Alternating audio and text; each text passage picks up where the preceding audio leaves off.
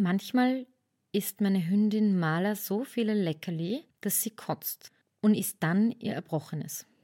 Und genauso geht es mir mit Social Media. Herzlich willkommen bei einer neuen Folge von der Mindful Mess. Ich bin gerade auf Instagram-Abstinenz. Letzten Sonntag habe ich mich von euch auf unbestimmte Zeit verabschiedet. Ich bin also genau eine Woche abstinent und um es gleich aus dem Weg zu räumen, ja, ich lebe noch. Ich bin seit 2011 auf Instagram und kann mit gutem Gewissen behaupten, dass ich seither mit einer ja, Social-Media-Sucht zu kämpfen habe. Bis zu 80 Mal am Tag entsperre ich mein Handy und Instagram nutze ich im Schnitt locker zwei bis drei Stunden pro Tag. Ich hatte immer wieder Episoden, wo ich mich besonders bemüht habe, meinen Konsum zu regeln, eine Balance zu finden. Aber ganz ehrlich und unter uns, das ist mir nie richtig gut gelungen.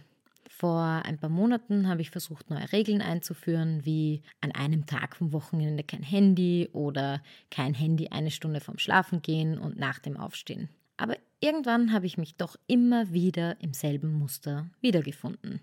Um 23 Uhr abends mit dem Handy im Bett, Streitgespräche schlichtend, Fotos postend. Um 7 Uhr morgens auf dem Klo sitzen, den Instagram-Feed refreshen. Ich kann ganz nüchtern und ehrlich behaupten, dass ich Instagram-süchtig bin. Grundsätzlich bin ich aber kein Mensch mit großem Suchtpotenzial. Ich rauche nicht, ich trinke nicht, ich esse relativ gesund, treibe gerade genug Sport, nix exzessiv. Alles andere als gemäßigt ist allerdings mein Social-Media-Konsum. Der ist absolut exzessiv. Falls ihr nicht schon kennt, hier ein Ausschnitt aus Cal Newports TED Talk mit dem Namen Quit Social Media. The actual design desired use case of these tools is that you fragment your attention as much as possible throughout your waking hours. That's how these tools are designed to use.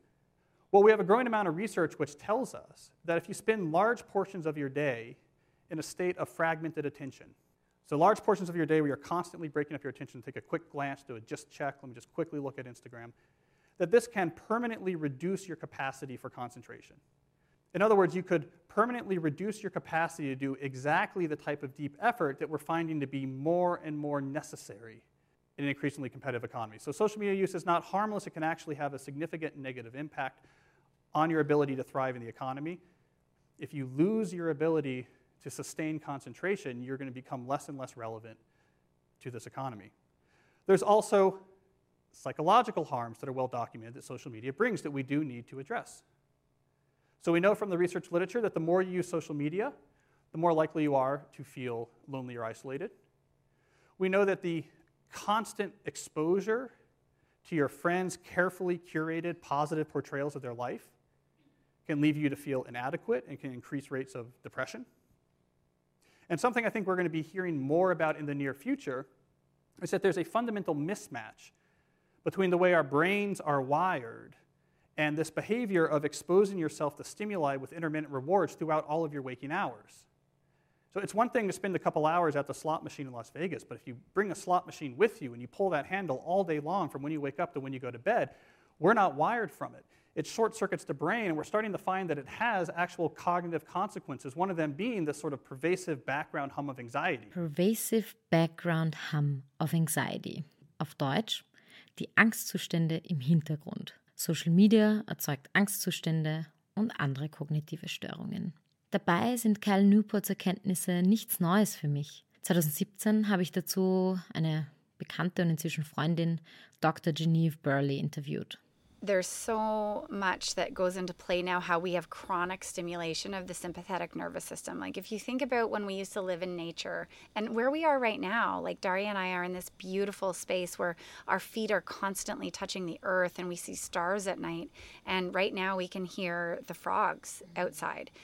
Most of us aren't in that situation anymore. And even here, we're not immune to it because we're able to get internet. But basically, what the with the advent of technology what we've got is light pollution so we don't get the proper darkness at night. So we're stimulated even though we're not you know watching a loud television show the fact that there's more light in our environment is stimulating.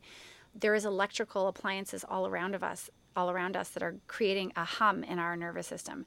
And also we are expected to answer communication at at a rate never ever before seen. Like in the 70s, in the 80s, even in the early 90s, if you were to go to the grocery store, you would never have anyone calling you. Where would they call you? They'd have to call the grocery store, and, the, and, and that just wouldn't happen. So now, when we're in the grocery store, it's habitual to keep pulling up your phone and seeing what's going on.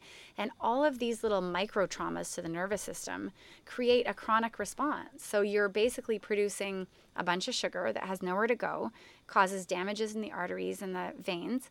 You're also producing cortisol, which tends to mobilize sugar. And then what happens is that your body doesn't have anything to do with it. So it stores it as fat. So, and we're breaking down muscle and turning it into fat. And then every disruption that's happening in this chronic stress is also disrupting all of our normal processes. So the hormones aren't being distributed properly. Your gut isn't getting the proper mobilization in blood. So it becomes a cascade where chronic stress really has a, an effect on the body. And especially if you're in a period of acute stress. So just say that like even getting an email that that really reverberates through your emotional system and and you're sitting at a desk well you don't get to mobilize that stress or scream or or run or or kind of move that through your body so it sticks Ich weiß es also schon lang. Exzessiver Handykonsum erzeugt chronischen Stress und unser vegetatives Nervensystem steht extrem unter dessen Einfluss. Jedes Mal, wenn wir das Handy in die Hand nehmen, eine Benachrichtigung bekommen, wird unter anderem Dopamin ausgeschüttet. Jedes dieser kleinen Hochs führt zu einer Sucht, so wie ich und viele andere Menschen sie leben. Wie genau das funktioniert? Naja, der Sympathikus wird ständig in eine Art Kampf- oder Fluchtsituation versetzt. Fight or flight. Das ist die Reaktion unseres vegetativen Nervensystems, die für erhöhte Reflexe sorgt. Das hilft uns beim schnellen Reagieren, den Hunger vergessen und auf hoher Herzfrequenz operieren.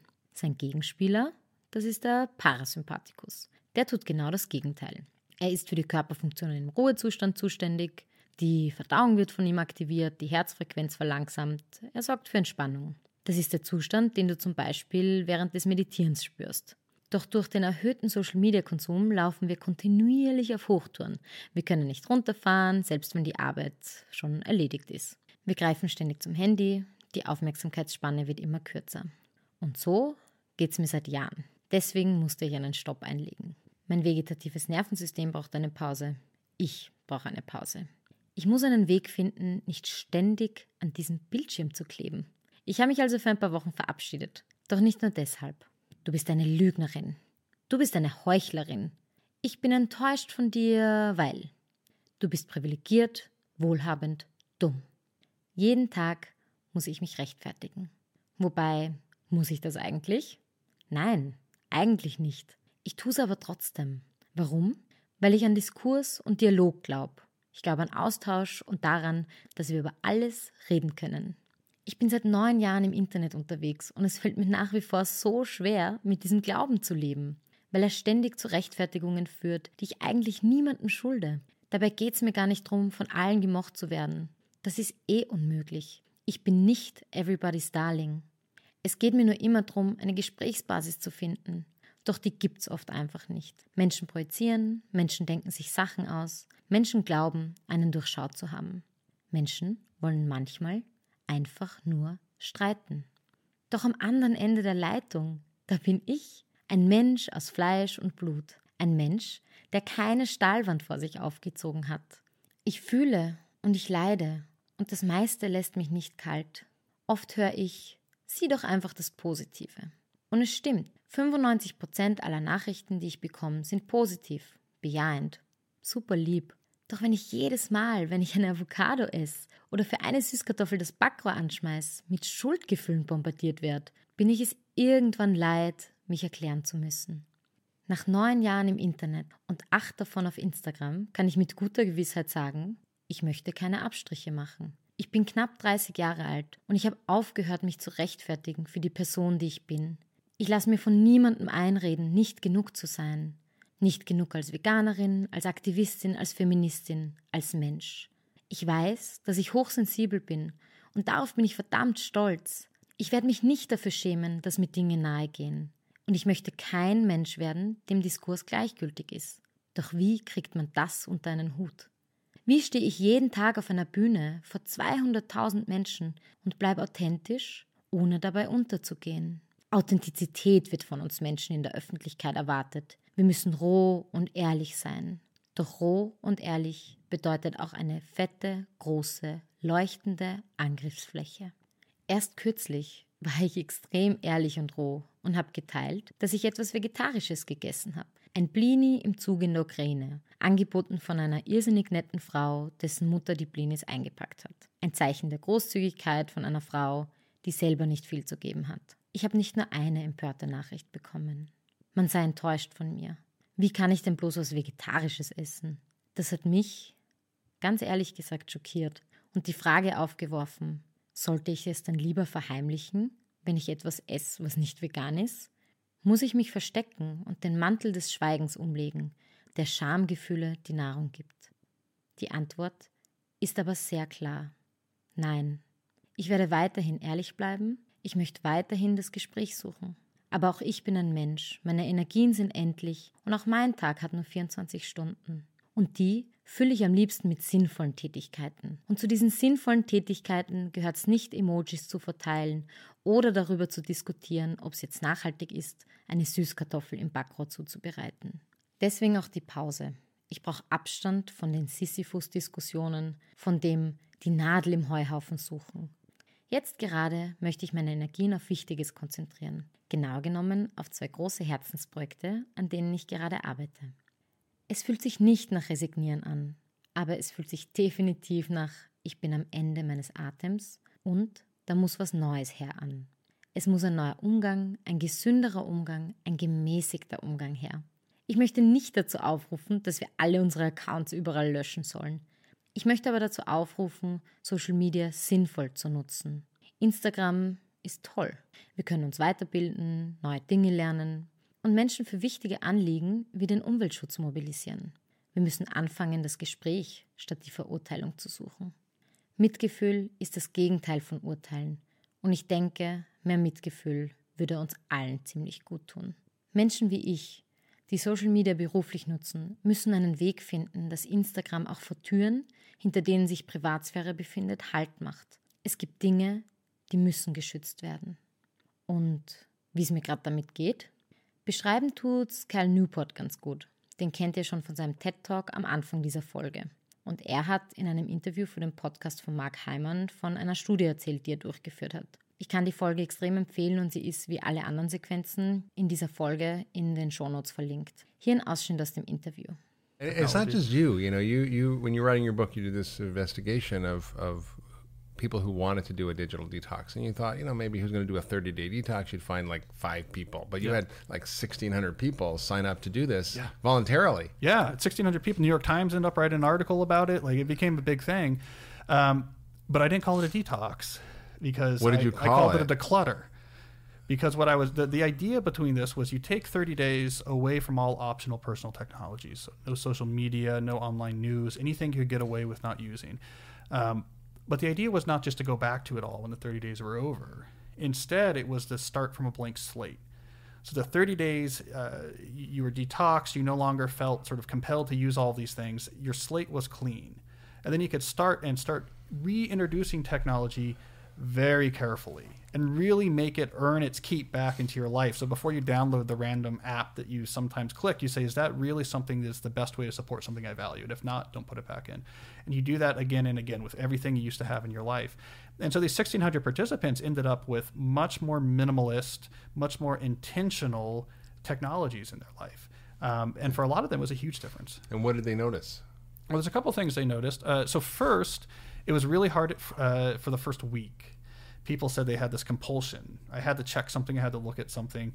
One young woman uh, took everything off her phone, right, and had this compulsion to check things on her phone that was so strong that she ended up obsessively looking at the weather app because it was the only thing on her phone that still actually had information that you could click on and get Oh some my piece of new information. And like it's going to change temperature in five minutes well, she said for that first week, she could have told you up to the minute the temperature in like 12 different Cities, cities worldwide or something like this.